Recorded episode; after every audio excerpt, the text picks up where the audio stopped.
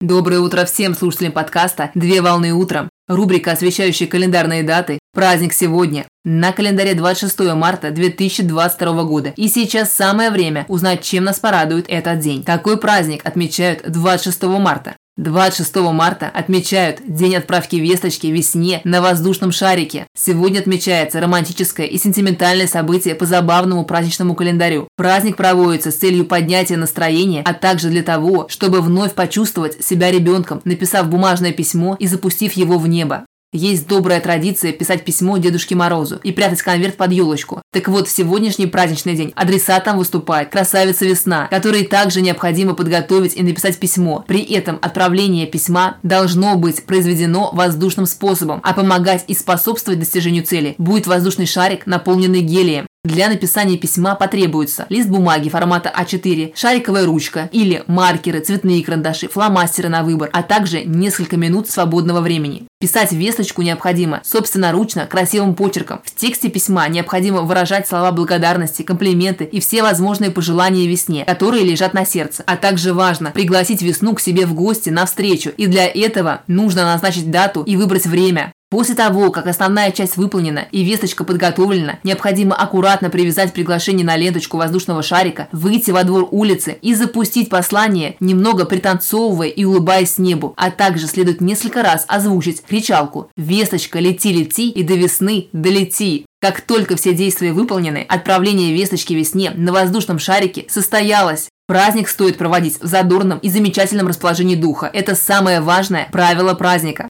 Поздравляю с праздником! Отличного начала дня! Совмещай приятное с полезным! Данный материал подготовлен на основании информации из открытых источников сети интернет.